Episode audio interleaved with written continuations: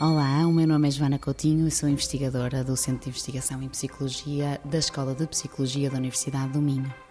Sim, este projeto enquadra-se numa linha mais global de investigação que procura compreender melhor os mecanismos do toque afetivo. Uh, portanto, nós sabemos que a experiência de tocar alguém que nos é querido ou de ser tocado por essa mesma pessoa é uma ação que gera sensações positivas de bem-estar e até de alívio da dor.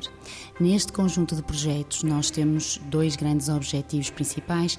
Por um lado, perceber os próprios circuitos uh, neuroanatómicos que estão na base base deste processamento do toque e, por outro lado, compreender de que forma é que o toque eh, gera mecanismos de analgesia ou de alívio da dor. Então, nós, em contexto laboratorial, administramos dor com uma série de protocolos experimentais para nós conseguirmos estudar a percepção de dor e a forma como ela é ou não atenuada, entrando então no processo de analgesia. O que é que nós fazemos? Nós trazemos as pessoas para o laboratório e, enquanto lhes é administrada esta dor, é também simultaneamente administrada uma de duas coisas: ou a estimulação tátil afetiva, que é administrada, neste caso, pelo parceiro romântico, é um estudo de casal, ou uma estimulação discriminativa de outro tipo.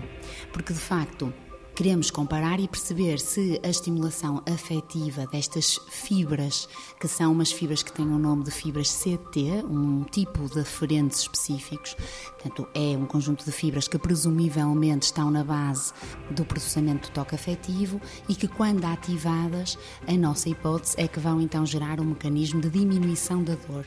90 Segundos de Ciência é uma produção conjunta Antena 1, ITQB e FCSH da Universidade Nova de Lisboa, com o apoio da Fundação para a Ciência e a Tecnologia.